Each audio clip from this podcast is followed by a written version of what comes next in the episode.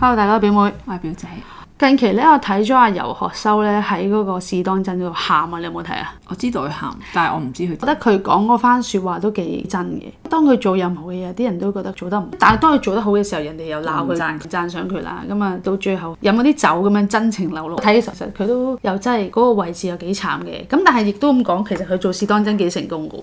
好成功，係咯，發現啊，其實而家好多人啦，都係嗰啲窮撚心態啦，即係覺得你做得好，睇唔慣人哋好，係咯，我係身邊都幾多，有陣時會睇好新嘅嗰啲 YouTuber 啦，我覺得佢哋好笑啦，或者拍得佢好真誠，由佢哋可能得幾萬 follower 去到廿幾萬咁樣，咁我就會同啲朋友講喂，我覺得呢個 YouTuber 都幾好睇喎，咁其中一個咧就係一個男仔叫波仔咁樣啦，哦我知 Boris 嘛，係啊，佢又參加過啲全民造星嗰係啊啲，俾人佢參加笑過啊， 有即因為佢真係唱歌嘛， 係嘛但係佢係真誠嘅感覺上個人，真實咯個感覺，真實係係啊咁我都幾中意睇佢嘅。我又同我朋友講：喂，其實呢啲跟翻貼啲嘅事，睇下呢啲啦，人哋而家係做緊呢啲嘢咁啊。有個朋友就話：吓，即係呢啲就乜啦？佢都冇冇了解過，佢就我有啲覺得係即係自己嗰個自我太大，就覺得咩都唔好咯。係咯。佢會唔會其實唔知邊個嘅 Boris 啊？哦我覺得佢係自己有偷偷睇過，但佢唔肯承認 咯。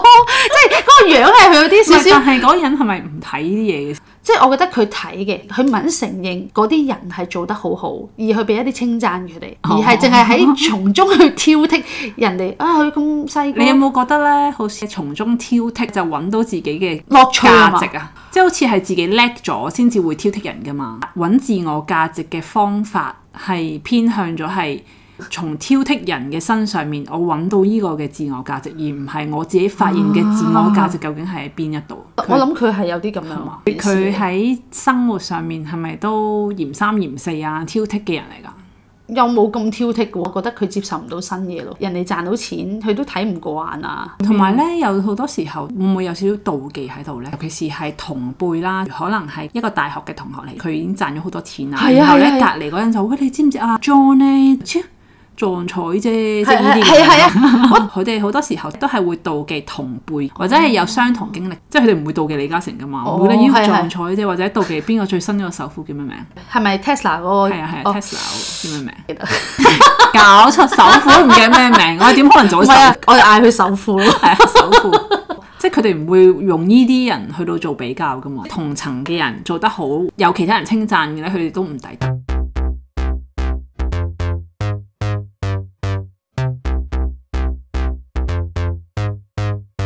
窮撚思想啦，係會唔會有陣時自己都陷入咗去呢一個嘅思想度咧？或者佢會陷入比較嘅思想度咧？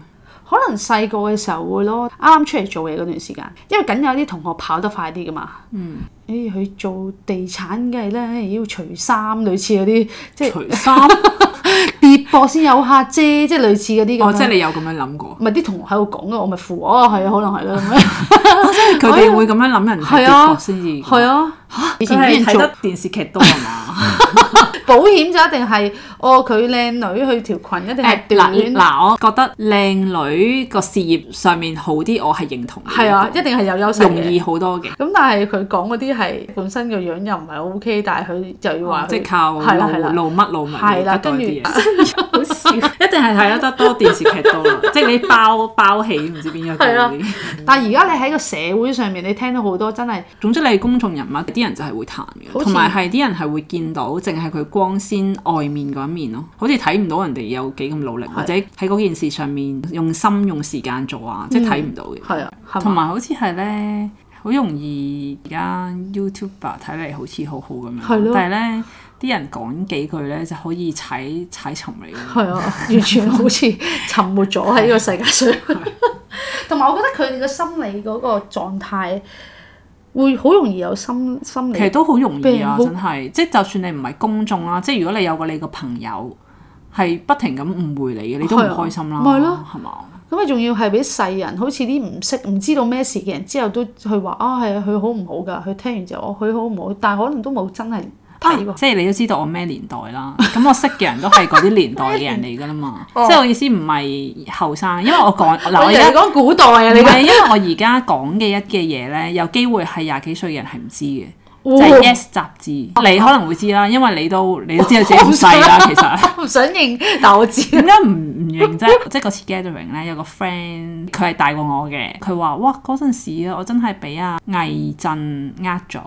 阿魏震就喺 Yes 嗰本雜誌嗰度鬧啊你情咪敵。你你咪介紹下魏晨係邊位啊？魏震係呢魏個康個仔，咁魏康應該係跨世代都識嘅，因為係啦佢係作家。咁但係魏震就可能唔識啦。咁魏震就係 Yes 以前嘅小學、中學好流行字係啦啦。因為我嗰個 friend 咧，佢係再大啲年紀嘅，咁、嗯所以當時佢已經係好投入喺呢啲咁樣嘅八卦上面啦。我當時就唔係好投入，唔係好明佢究竟講緊啲咩嘅，未去到嗰個 level 嗰陣時，我個年紀，所以我係唔知道佢究竟做緊啲乜嘢啊嘅啊。嗯咁但係我個 friend 就知道晒所有嘅來龍去脈嘅，咁佢、就話佢係真係俾魏震誤導咗，係覺得劉錫明係好差嘅一個人咯，就好唔中意佢咯。哦跟住佢係而家先至發現 原來原來係俾人呃咗污蔑咁耐，佢。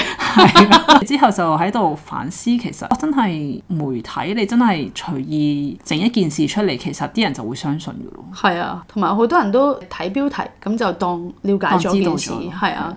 咁所以有好多嘢都要係咪要 fact check 下？其實但係 f a 都唔係咁容易，我覺得係有獨立思考。係咯，總之係你自己個諗法咯，你唔係好淨係單一地人哋講咩你就信咩。點講呢？因為有時 fact check 咧，你都 fact check 唔到，因為嗰件事係咩叫 fact 啫？咁啊都係人因為而家哋做出嚟個 fact 啫嘛。係哦其人實哋嘅咩意叫 fact 見，可 check 能人啫？哋有觀點，你睇完你就係咯覺得係自己嘅 fact 觀點唔係係咪？咯？咁啊但係所以係獨立思考先係最緊要嘅一個。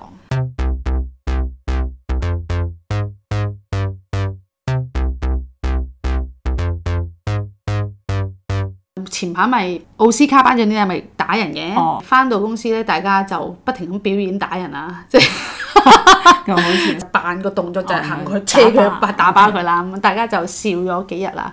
咁同事都係覺得，哇，佢保護佢老婆幾有型喎。我話其實佢應該可以有其他解決方不法。過咧，呢件事咧，我睇咧都有幾個觀點㗎。係啊有啲人係企喺佢真係好保護老婆，係係真係一個好男人。有啲呢個係咧就其覺中一個得觀點佢唔識得喺一啲場合嗰度收斂自己嘅情緒，唔嗯識得控制自己情緒啊。咁隔咗幾日之後咧，咁我睇咗個新嘅報紙，咁就話咧東南亞同埋外國咧對呢件事嘅睇法就有兩個觀點。好，第二個觀點就好似你咁講啦，我打人係一個唔好嘅，總之你就係唔應該打人啦，亦都唔應該喺一個咁嚴肅嘅場合裡面做一啲咁嘅舉動，而影響到其他人，令到件事暴力咗。過咗一個星期左右，咁我又問下啊啲同事，誒、你哋點睇啊？而家人哋話乜乜，跟住佢話係咧唔啱咯咁樣。同一 批嘅啊係啦人，前幾日都仲喺度玩 緊，仲喺度你講唔啱啊！誒，即係我就打你，但係轉個頭一個星期就已經俾人帶到係，佢咯唔啱哦啊，佢暴力啊，其實要為自己負責任。啊當然有啲同事係堅持話，其實佢都係保護老婆。個平衡就係其實自己要有獨立思考咯，嗰件事嗯即係冇獨立思考嘅同事就應該係俾人帶咗風俾人向啦，帶咗啦，係啦就而。自己亦都唔知道被帶咗係方啦向。哦，而另外一啲同事就係我接收完啦，佢會覺得喺佢嘅角度睇，都係覺得真太太緊係要啦啲咁係啦，我樣。要保護佢咁樣。咁你你嘅立場咧？我覺得可以唔應該喺嗰個時候表現出嚟咯。我覺得係有更加有趣嘅方式去完咗呢件事，亦係都可以保護到太太之餘，亦都可以話佢唔啱咯。我唔知道佢本身講嘢係有唔有趣啦，佢嗯佢係叫咩名唔記得，啊我哋唔好講名，因為我哋完全講唔出啲咩。係咯，真係完全講唔出。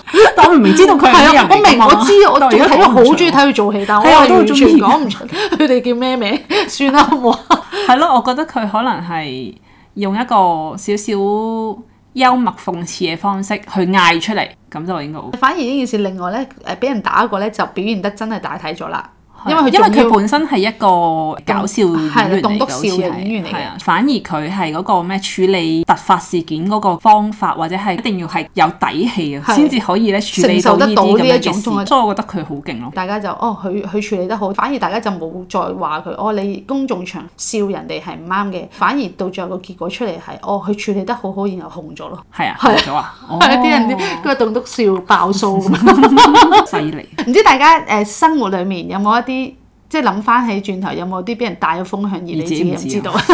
硬馬底避彈有風向而如果有都可以留言俾我哋啦，我哋嘅 I G 係九 F dot is not easy。今集咁多啦，多謝大家收聽，拜拜拜。